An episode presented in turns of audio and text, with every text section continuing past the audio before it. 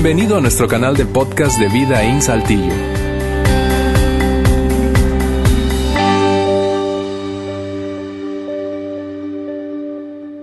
Bien, gracias por acompañarnos hoy aquí en Vida In. Qué bueno tenerles en medio de esa lluvia en este desierto de Coahuila, poco frecuente. Gracias por eh, animarte, acompañarnos y especialmente si esta es su primera vez aquí en nuestro auditorio o eh, sintonizando este podcast o este video a través de nuestros canales.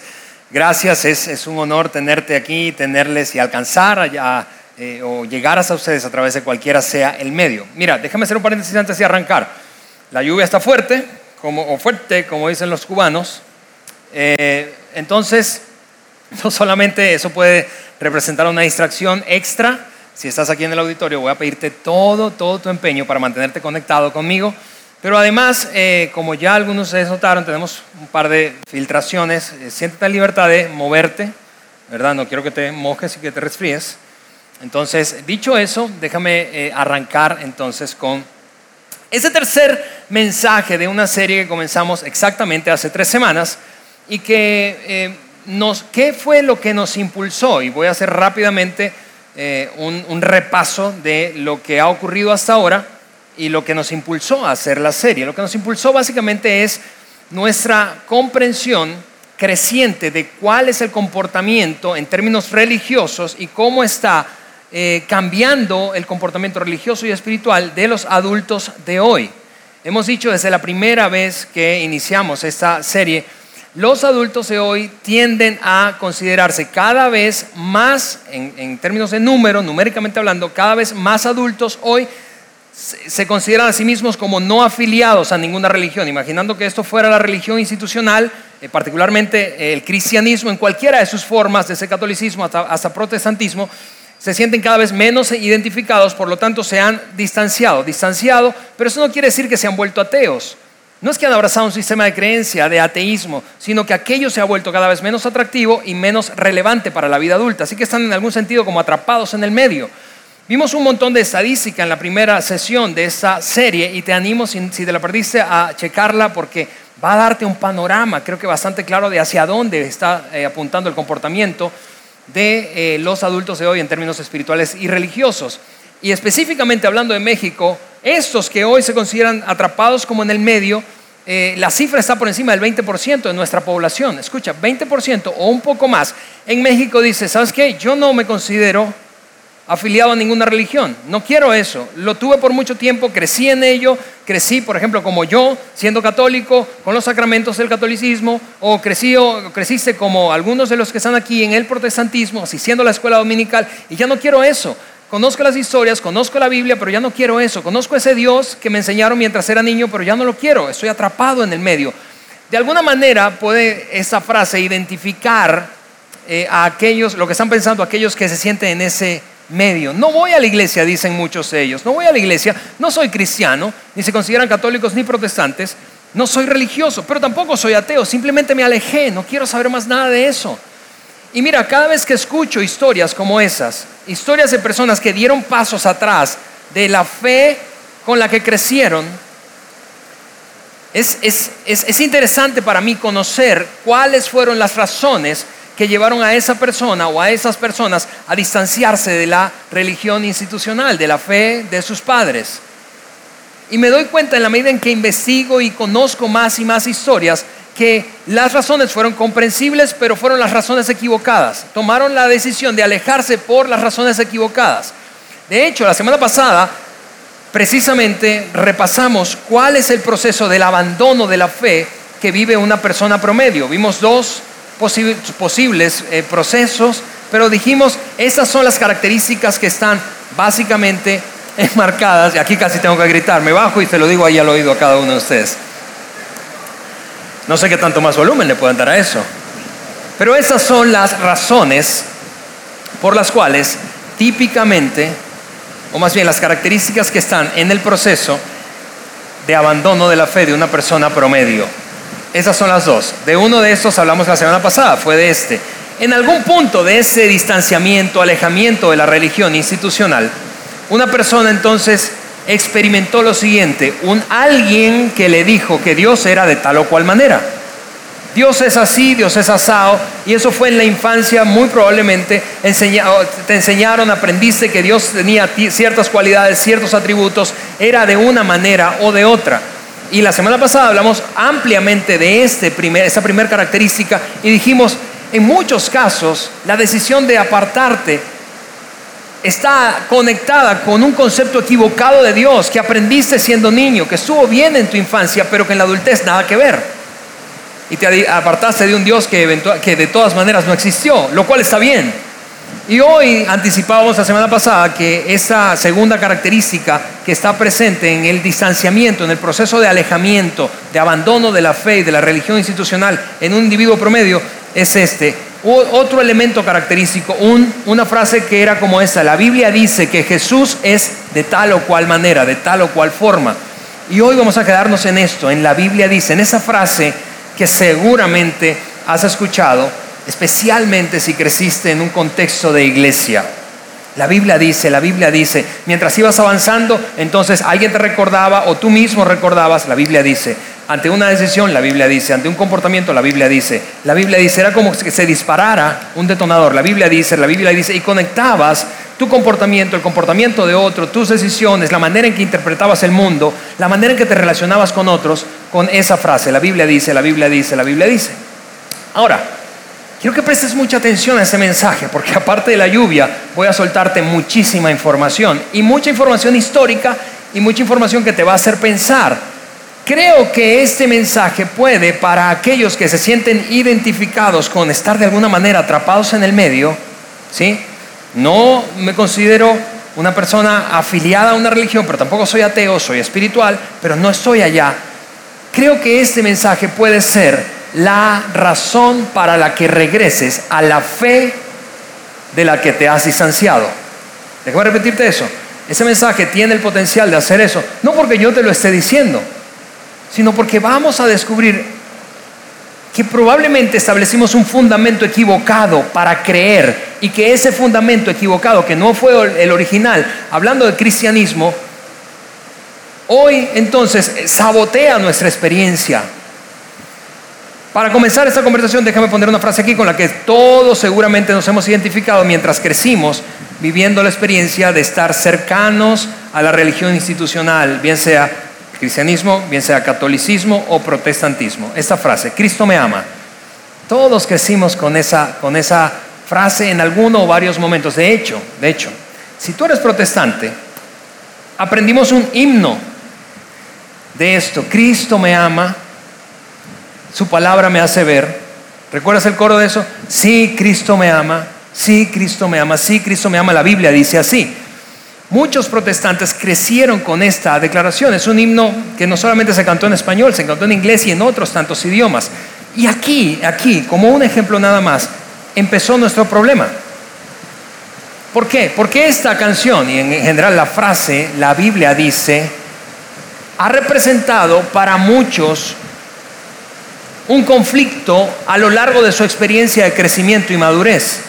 Porque mientras se convirtieron en adultos, empezaron a luchar con la frase, la Biblia dice así, pero en la práctica, en la práctica cotidiana de su adultez, el rigor de la vida, les recordaba, la vida no funciona así, pero tú decías, la Biblia dice así, y yo creo porque la Biblia dice así, ok, y eso está bien, está bien para muchos de nosotros, pero este fundamento, escúchame, de la Biblia dice así, está bien para muchos de nosotros, pero no está bien para un número creciente de personas, y más importante aún, no es el fundamento original del cristianismo. Déjame decirte esto que yo sé que ya empieza a estremecerte, especialmente si creciste en un contexto de iglesia como yo. Esa declaración, la Biblia dice, no es el fundamento original del cristianismo. Porque cuando lo piensas bien, y vamos a profundizar en eso a lo largo del mensaje, cuando lo piensas bien, al decirle tú como una persona convencida, creyente, seguidor de Jesucristo, a alguien que está atrapado en el medio o de plano ha decidido dejar de creer, al decirle, la Biblia dice como un argumento para que crea o se comporte de tal o cual manera, es igual que un musulmán te diga a ti, el Corán dice. El Corán dice. Tú probablemente pienses, bueno, qué interesante que eso lo diga el Corán, pero no es un argumento para que tú creas. ¿Por qué? Porque el Corán no representa para ti, que eres un seguidor de Jesús, un cristiano occidental, católico o protestante, no representa una autoridad espiritual para ti, ¿cierto? Así de inútil es para estas personas que están atrapadas en el medio y especialmente para las nuevas generaciones la frase, la Biblia dice así, qué interesante, pero pues los libros de Harry Potter también dicen así. Esa puede ser la respuesta interna que un individuo adulto hoy pueda tener respecto a la frase, la Biblia dice, como fundamento de la fe y del cristianismo en particular. Ahora, las buenas noticias son estas, amigos, que no necesitamos apalancarnos de la autoridad de las escrituras, es decir, de la frase, la Biblia dice así, para enganchar a la gente con las enseñanzas de Jesús. Y mira, yo, yo, yo, yo entiendo que eso puede, te repito, estar estremeciéndote un poco. Puedes estremecerte un poco. Pero estas buenas noticias son las que quiero repasar contigo a lo largo del mensaje. Porque el verdadero fundamento de nuestra fe, el fundamento original, no es un libro inspirado, sino el evento que inspiró el libro. No es un libro inspirado, sino el evento que inspiró el libro. Y me estoy refiriendo a la resurrección de Jesucristo. Ahora, déjame hacer un paréntesis nada más para aclarar de una vez. Yo personalmente creo y estoy absolutamente convencido de que toda la Biblia, desde el Génesis hasta el Apocalipsis, Antiguo y Nuevo Testamento, toda la Biblia es confiable y es inspirada por Dios. Yo creo eso. Es más, en nuestra iglesia, digo, la organización que formamos, Vida en Saltillo, Vida en Monterrey y las que vengan, Creemos eso. De hecho, si visitaras nuestro sitio web encontrarías esta declaración. Nosotros creemos que la Biblia en su totalidad es la palabra de Dios y que el Espíritu Santo guió a los autores de las Escrituras. Por lo tanto, la Biblia es infalible. Eso es lo que creemos y eso es lo que yo creo personalmente. Pero amigos, no estamos hablando hoy de lo que yo creo. Estamos hablando del comportamiento de las nuevas generaciones. Estamos hablando de lo relevante o lo atractiva que es la fe y el cristianismo en particular para las nuevas generaciones. Y mi invitación no es a que dejemos de decir la Biblia dice así, mi invitación es a que reflexionemos cuál es el approach que estamos teniendo.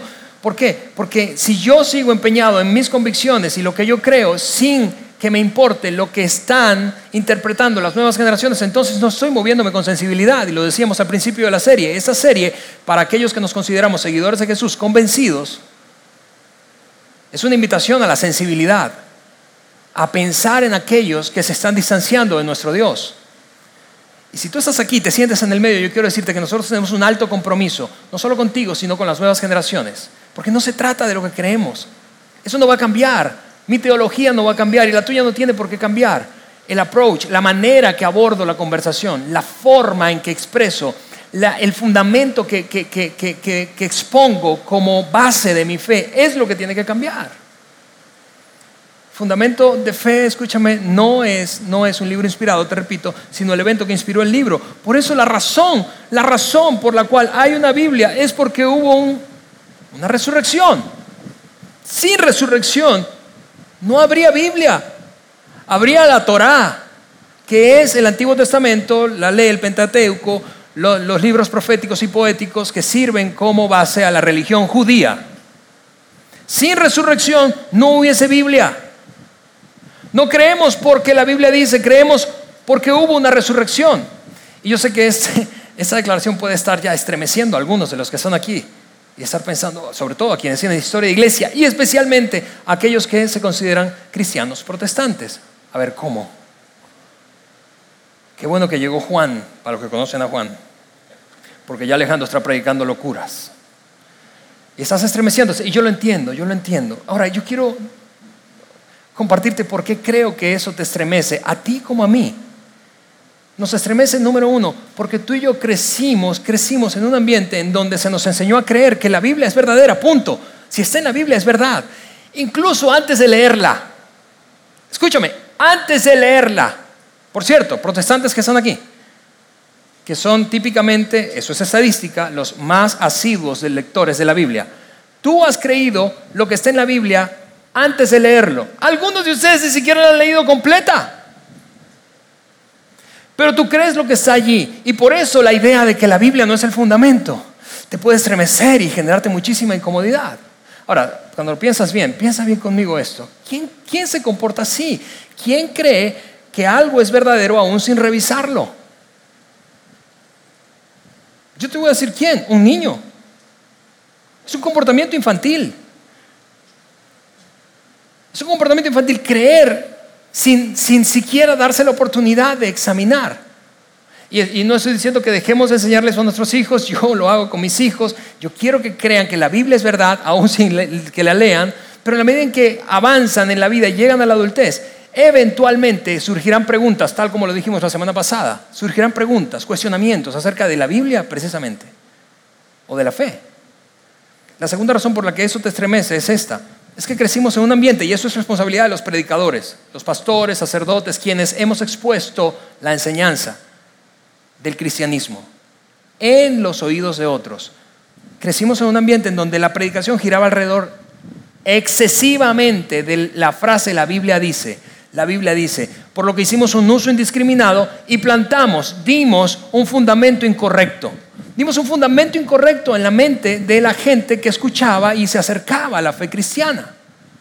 Y, mira, para muchos de nosotros eso no importa y, y yo lo puedo entender. Estamos aquí y pensamos, pero yo estoy convencido de, mi fe, Alejandro, y no tienes por qué convencerme de nada. Y yo te entiendo, para muchos de nosotros eso no importa, pero para las nuevas generaciones importa, para los nuevos profesionistas importa, para tus hijos importa, para tus nietos importa, para los estudiantes importa. Porque es esa, ese temor y ese uso excesivo de la frase, la Biblia dice, la Biblia dice, la Biblia dice, lo que ha puesto como fundamento el hecho de que nuestra fe se para sobre la comprobabilidad de lo escrito en la Biblia. Y si el cristianismo, escúchame, si el cristianismo depende de la veracidad comprobable de la Biblia, entonces, si parte de la Biblia no es comprobable, toda la Biblia no es confiable. Quiero detenerme un momento y que reflexiones en eso. Si nosotros seguimos echando como fundamento uno equivocado, y te lo voy a mostrar en un momento más, que no es el fundamento original de la fe cristiana, del cristianismo, históricamente, desde el inicio de la historia de la iglesia y de los primeros creyentes. Si seguimos echando ese fundamento, entonces, eventualmente, nuestros hijos, tú como adulto, nuestros nietos, los amigos de nuestros hijos, los nuevos profesionistas y estudiantes, los adultos jóvenes empezarán a escuchar voces argumentando en contra de algunos de algunos particularmente algunos de los asuntos, eventos escritos en la Biblia, especialmente en el Antiguo Testamento. Y su fe empezará a dudar. Y será como un castillo de naipes, que cada vez que aparezca un documental de Nat Geo, con evidencia arqueológica, científica, histórica, de que, por ejemplo, es imposible que un ser humano esté en la panza de un pez durante tres días y salga ileso, Jonás. O que no hay, no hay una certeza absoluta de, en términos de evidencia arqueológica e histórica que nos lleve a concluir que realmente los muros de Jericó cayeron. O es imposible desde el punto de vista científico que el universo haya sido creado en seis días pum, pum, pum, derribando dos o tres naipes, se cae toda la torre. ¿Por qué? Porque entonces, vuelvo a decirte, si parte de la Biblia no es comprobable, toda la Biblia no es confiable. Y esto explica por qué, por qué cuando alguien comienza a tener dudas sobre la Biblia, pierde la fe. La buena noticia es que es posible cambiar ese approach. Es posible. No solo es posible, es nuestra responsabilidad con las próximas generaciones. Es nuestra responsabilidad con ese grupo demográfico creciente que está atorado en el medio y dice, ¿sabes qué? Yo no, yo no puedo, no puedo, porque me enseñaron y crecí aprendiendo o escuchando, la Biblia dice, la Biblia dice, la Biblia dice, pero estoy, estoy escuchando ahora nueva información, nuevas voces que me hacen dudar. Y si la cosa está parada sobre la Biblia y su comprobabilidad, y estoy escuchando esto que me hace dudar de uno o dos o tres acontecimientos escritos en la Biblia, mi fe debe estar puesta en algo equivocado. Y vuelvo a decirte, mientras crecimos, para muchos de nosotros, esto no era una conversación relevante. Esa conversación hace 10, 15 o 20 años era irrelevante porque crecimos en un ambiente, en un ambiente de respeto total hacia la escritura bíblica. Es más, la Biblia estaba resguardada básicamente, digo desde el punto de vista de estudio, para ambientes como este. Para ambientes como este, sin tantas luces seguro y humo y todo el show, ¿verdad? Pero para ambientes como ese, para templos, básicamente en el pasado, digo, de 20 años hacia atrás, si alguien quería, sentía la curiosidad de indagar acerca de algunos datos, acontecimientos bíblicos y comprobar su veracidad o no, tenía que hacer un esfuerzo intelectual e irse a una biblioteca, a echarse un clavado y a estudiar. Hoy no, hello, ese tiempo desapareció. Hoy solo basta tomar tu teléfono inteligente, tu tableta o tu compu y en cinco minutos vas a dar con 200 ateos modernos o un montón de personas que tienen argumentación en contra de algunos de los acontecimientos bíblicos y tú dices, órale.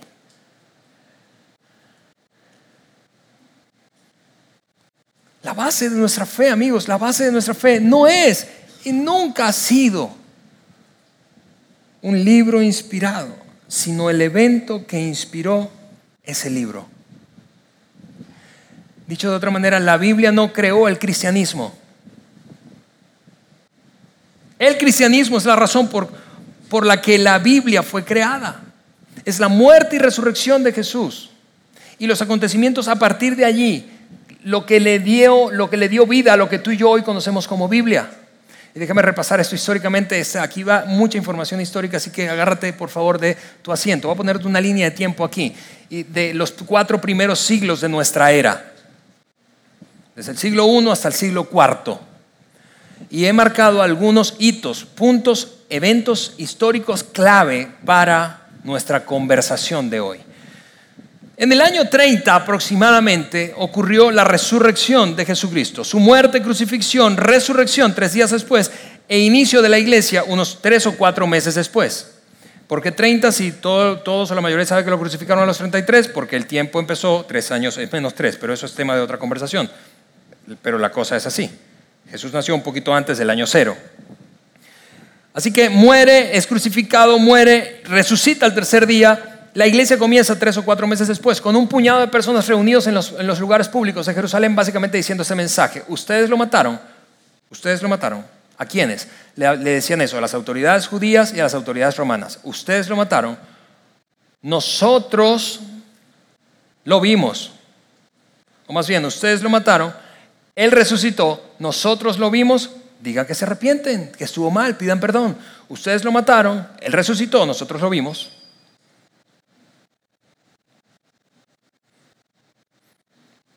Así que se estuvo mal, piden perdón. Ustedes lo mataron. Nosotros lo vimos. Dios lo resucitó. Así que pidan perdón. Y así, de un puñado, de unas par de cientos de personas, explotó un crecimiento repentinamente. En este preciso instante nació la iglesia. La iglesia de Jesucristo. De ser unos cuantos cientos pasó a unos cuantos miles. Más o menos unas seis mil Eventualmente llegaron a ser 40 mil seguidores de Jesús en Jerusalén y todas las provincias aledañas. Todo eso formaba parte del imperio romano.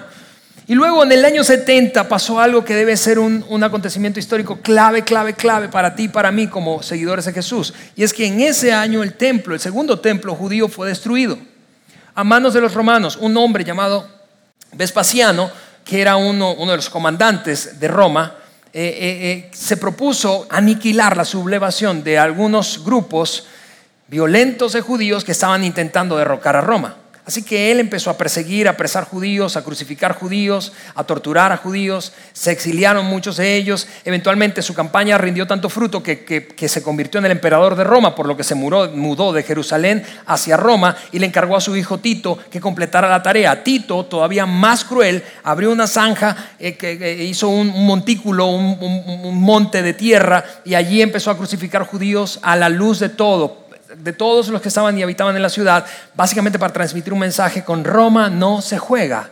Eso surtió efecto y no solamente aniquiló la sublevación, sino que el ejército romano entró eh, finalmente a Jerusalén e incendió el templo judío.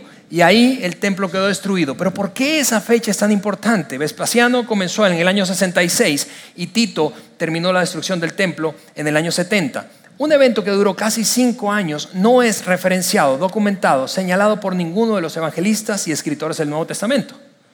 Es una cosa curiosísima. ¿Por qué? ¿Por qué siendo un acontecimiento que Jesús mismo anticipó, la destrucción del templo? ¿Por qué no lo documentaron? Por una razón obvia, no había ocurrido. ¿Y por qué eso es tan importante? Como no, ¿por, qué, ¿Por qué es tan importante? Porque en esta fecha, año 70, no había ocurrido la destrucción del templo. Porque entonces todos los manuscritos, todos los manuscritos del Nuevo Testamento que hoy disponemos en nuestras manos se escribieron más o menos en un periodo entre el año 49 y el año 86. Eso quiere decir básicamente, amigos, que los escritores fueron testigos oculares que todavía vivían cuando escribieron lo que escribieron. No escribieron, el, el Nuevo Testamento no se escribió 200 o 300 años después. Se escribió apenas 30 o 40 años después, con testigos oculares vivos de aquello que había ocurrido. Dicho de otra manera, lo que hoy consideramos inspiración bíblica, que yo creo en eso, yo creo en eso, la inspiración divina de todo lo que está escrito en la Biblia y particularmente en el Nuevo Testamento. Yo creo eso. Sin embargo, los escritores no le entraron a eso como en un trance espiritual para escribir, a ver qué me revela el Espíritu Santo para escribirlo. No, no, no, no. Fue un approach histórico. Lo que hicieron, y te voy a dar solo un ejemplo, hay varios, pero solo un ejemplo. Lo que hizo, por ejemplo, un hombre como Lucas, que era un médico súper meticuloso, en el capítulo 3 del tratado biográfico que escribió, es señalado básicamente todo, en amarillo, todo aquello que es un indicio de dato histórico. Él dijo, en el, era el año 15 del reinado de Tiberio. ¿Qué año era? El 15. No, él, él no escribió en una galaxia muy, muy, muy lejana. Eso no era un cuento, no era un escrito, eh, tú sabes, cargado de espiritualidad. Él lo que hizo fue tomar la pluma y dijo, yo voy a contar lo que pasó, lo que yo vi que pasó y lo que entrevisté a la gente que vio que pasó.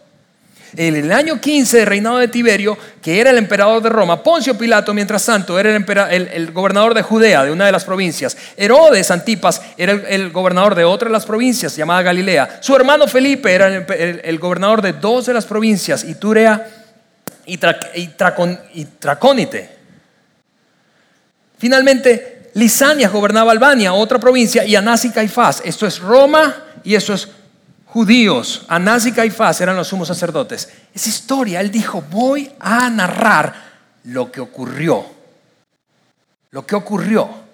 Y lo hizo muy cercano a los hechos. Luego en el siglo I, entonces, después de empezar a, a escribirse esos documentos, manuscritos originales de lo ocurrido históricamente, se explotó una serie de copias. Empezaron a hacer copias de esos documentos, copias y copias y copias y copias y, transcurrieron, o más bien transitaron, recorrieron toda la costa del Mediterráneo, desde el Asia Menor hasta Europa del Este.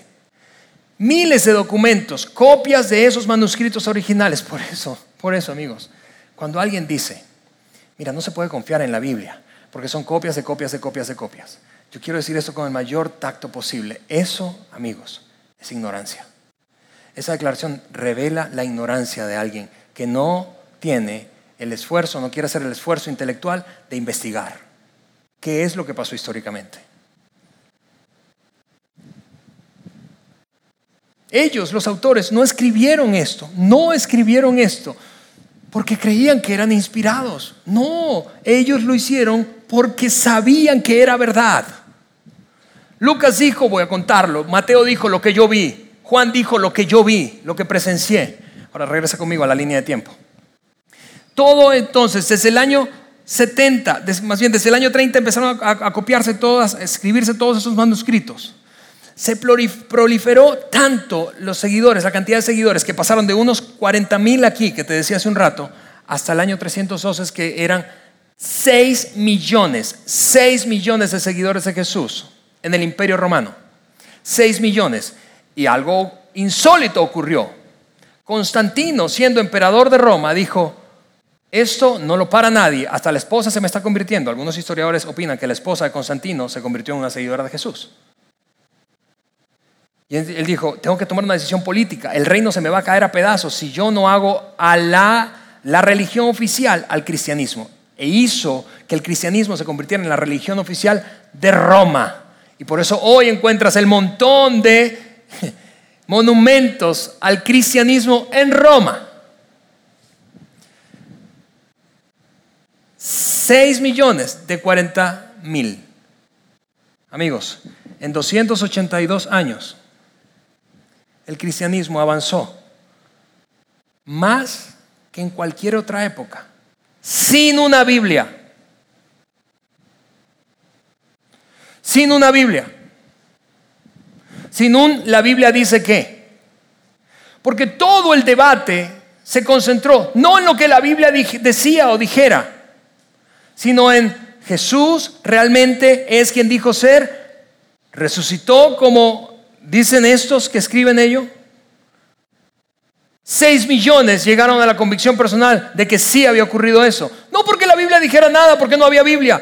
De hecho, vuelve a la línea de tiempo conmigo, te voy a mostrar esto. Después de, que Constantino toma esa decisión, empieza a ocurrir en el año 350 una compilación, una recopilación, eso se le conoce como el Codex Sinaiticus y el Codex Vaticanus. Una recopilación de todos los libros sagrados de la Torá, del Antiguo Testamento, eso es el Pentateuco, los cinco primeros libros de la Biblia, los libros poéticos, los libros proféticos, profetas mayores y menores, junto con los documentos griegos del Nuevo Testamento, y empieza a compilarse, a compilarse, a compilarse, y durante 38 años se compilan hasta que finalmente en el 388, por primera vez, esa compilación es llamada la Biblia, la Biblia que tú y yo conocemos hoy. Amigos, 388 años. El mayor crecimiento de la fe cristiana, históricamente hablando, en proporción, ocurrió sin una Biblia. ¿Ves por qué decía que aunque nos resulte incómodo a muchos de nosotros que crecimos en este ambiente, la Biblia no es el fundamento de la fe cristiana? ¿Cuál es el punto de este mensaje? que antes de que el Antiguo Testamento y el Nuevo Testamento fueran combinados bajo el título La Biblia, el cristianismo ya había reemplazado al panteón romano, al bárbaro y a la mayoría de los dioses eh, eh, eh, egipcios y griegos. Era la religión oficial del imperio romano. Ahora imagina esto, imagina, para terminar, un debate imaginario. Te voy a plantear un debate imaginario. Un debate imaginario entre estas cuatro personas. Por un lado están dos de los ateos contemporáneos más influyentes del mundo, un gringo llamado Sam Harris y el otro, un británico llamado Richard Dawkins, del que hablamos la semana pasada. Ellos dos tienen un montón de argumentos, léelos. Googlea a esos hombres y te vas a dar cuenta que tienen un montón de argumentos en contra de la Biblia, en contra del cristianismo y particularmente en contra del Antiguo Testamento. Y del otro lado, en este debate imaginario, tenemos a dos hombres, testigos oculares de lo ocurrido, Pedro y Pablo. El apóstol Pedro y el apóstol Pablo. Luego de escuchar a estos con toda la retaíla de argumentos que tienen, poderosos, argumentos intelectuales, históricos, científicos, Pedro se rasca la cabeza y dice, ¿sabes qué es? Eso que me estás diciendo es, lo que ustedes dicen es súper interesante la verdad es, increíble la cantidad de información que ustedes manejan. Yo, yo honestamente por mi parte les digo, wow. Pero por otra parte les tengo que contar, eso no tiene nada que ver con mi fe. Porque yo no creí porque había una Biblia. Yo creí porque anduve con el tipo tres años. Y anticipó durante ese periodo de tiempo varias veces la muerte y el tipo de muerte que tendría y que iba a resucitar. Y lo hizo. Y después de negarlo y creer que todo se había venido abajo tras su muerte, unos días después estaba desayunando con él en la playa. Yo no sé si eso que dicen es cierto o no, pero eso nada tiene que ver con la decisión de creer en Jesucristo como mi Salvador. Porque yo creo en Él y soy un seguidor suyo, porque Él anticipó su muerte y su resurrección y logró cumplirla. Y si alguien es capaz de hacer eso, yo hago lo que Él diga. Y luego Pablo dice, órale, yo, yo yo tengo mucho en común con ustedes, porque honestamente al principio yo quería aniquilar a todos los cristianos, yo quería desaparecer a la iglesia de la faz de la tierra. Ese movimiento me fastidiaba, apresé a un montón, torturé a otro, me, me disfruté como asesinaban a algunos. Hasta que me encontré con un Salvador resucitado. Igual que Pedro, yo no sé si eso que dicen es cierto, pero es irrelevante. Yo creo porque Cristo resucitó y mis ojos lo vieron. No creo porque la Biblia dice, no lo sé. Amigos, esa es la cosa. En algún momento, si tú no te sientes identificado con esos que están atrapados en el medio y que para quienes ese mensaje puede ser liberador, porque crecieron, vuelvo a decirte, creyendo la Biblia dice, o escuchando la Biblia dice, o repitiéndose a sí mismo, la Biblia dice, la Biblia dice, pero en contraposición y en contraste experimentaron grandes decepciones con el rigor de la vida adulta respecto a lo que habían creído y vieron dos o tres documentales de Nat Geo y ahora están dudando y su, y su fe parece un, un castillo de naipes Ok, si ese eres tú, este mensaje es muy liberador, pero si tú no eres ese, si tú eres de los que dices, yo no tengo nada, no tienes nada que convencerme, yo creo, soy un seguidor de Jesús convencido. Ok, yo eh, a ti quiero hablarte un momento. Un día, un día, escúchame, tus hijos, tus nietos se enfrentarán y lo harán, lo harán a la argumentación de gente intelectual, porque vivimos en una época de cada vez mayor preparación académica. Lo harán y habrá gente que tendrá muchos más argumentos que ellos en cuanto a la veracidad o comprobabilidad de acontecimientos bíblicos. Y yo sé que tú, como yo, querrás que tus hijos se mantengan firmes, independientemente de que aquellos destrocen con argumentación algunas cosas de la Biblia. ¿Por qué? Porque tal como Pablo y Pedro, tal como el hermano de Jesucristo, Santiago, han decidido creer y han puesto como fundamento de su fe cristiana no lo que la Biblia, no la frase la Biblia dice, sino el hecho de que Jesús es quien dijo ser e hizo lo que dijo que haría. Durante los primeros 300 años, el debate se centró en un evento, no en la Biblia. Hoy, mucho del debate gira en torno a la Biblia. En los primeros 300 años, cuando el cristianismo explotó en crecimiento, el debate nada tenía que ver con un libro, tenía que ver con una persona y con una pregunta respecto a esa persona. ¿Quién es Jesús? ¿Quién es? ¿Quién es que tanta gente lo sigue? ¿Quién es que explota su movimiento y es capaz de alterar el rumbo del imperio más poderoso del mundo? ¿Quién es? Y la gente llegó a concluir, no creemos en Jesús, porque la Biblia lo dice sino porque hubo testigos presenciales que vieron lo, que ocurrió y lo documentaron. Creemos porque Juan, quien fue un testigo presencial, lo escribió, lo vio y lo escribió. Creemos porque Lucas entrevistó a un montón de personas que fueron testigos oculares. Creemos, creemos porque Santiago, el hermano, ¿qué tendría que hacer tu hermano para demostrarte que es el Hijo de Dios? Santiago, el hermano de Jesús, dijo, Él es quien dijo ser e hizo lo que dijo que haría. Por lo que si tú has estado dudando y, conflictuado por algunas cosas que has escuchado en términos de argumentación en contra de la Biblia, escúchame, la razón por la cual te estás alejando es la equivocada. La razón por la que le estás dando cabida a la idea de que la fe se puede desmoronar es equivocada. Porque la razón por la cual creemos no es porque la Biblia dice, porque Jesús es, es quien dijo ser e hizo lo que dijo que haría. Así que considerarías, ahora hablo este grupo, considerarías, considerarías regresar a la fe, sabiendo que probablemente, como decíamos la semana pasada, te alejaste por creer en dioses que no existieron en principio, por creer en atributos de Dios que no son los atributos del Dios real. ¿Considerarías regresar porque sencillamente has, has abrazado un fundamento equivocado y hoy te cae el 20 y dices, ¿por qué? Alguien me decía hace poco,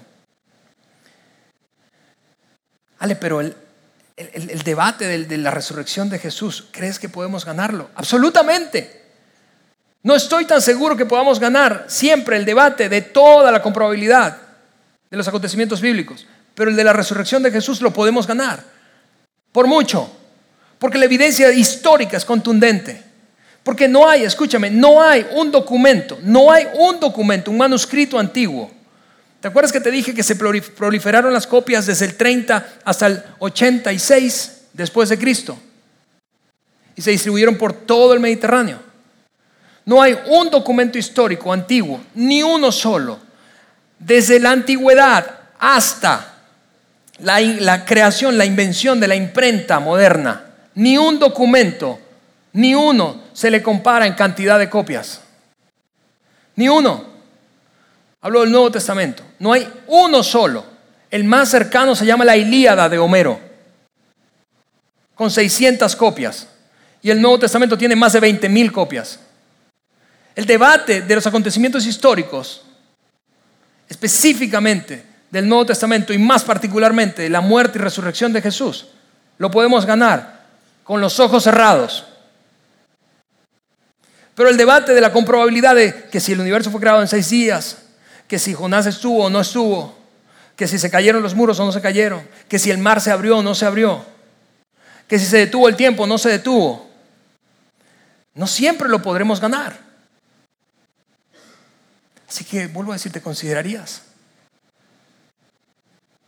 Por la razón correcta, acercarte nuevamente. Esa es nuestra oración. Y por eso hemos decidido hacer esta serie. Antes de orar, esto es lo que quiero anticiparte que va a ocurrir la próxima semana. La próxima semana, porque como hasta ahora hemos hablado muchísimo de las razones equivocadas, dioses equivocados en los que hemos creído y por eso algunos se han distanciado, del fundamento equivocado como lo hablamos hoy. La próxima semana hablaremos, ok, pero ¿cuál es el, el Dios real? ¿Existe un Dios real? La próxima semana hablaremos de eso, así que no quiero que te pierdas por nada el mundo, el mensaje de la próxima semana. Y ese Dios es de quien habló Jesús, porque Él es quien dijo ser e hizo lo que dijo que haría. Oramos y terminamos. Señor, te damos muchísimas gracias. Gracias por la oportunidad de tener esa conversación, una conversación seguramente inquietante para algunos, pero liberadora, reveladora para otros. Gracias Dios, gracias por darnos la oportunidad de crear un ambiente seguro para tener esta conversación. Gracias por permitirnos disentir, estar de acuerdo o en desacuerdo. Pero gracias Dios por ayudarnos a mantener el enfoque, no solamente en lo que nosotros creemos teológicamente, sino en las próximas generaciones y cómo hacer de la fe y de la iglesia una fe y una iglesia digna de ti, Señor. En el nombre de Jesús. Amén. Gracias por haber escuchado este podcast de Vida en Saltillo. Si deseas escuchar estos mensajes en vivo, te invitamos a que nos acompañes todos los domingos a nuestro auditorio para más información sobre nuestra ubicación y horarios, entra a vidainslt.org o síguenos en nuestras redes sociales como Facebook, Twitter e Instagram. Nos vemos la próxima semana.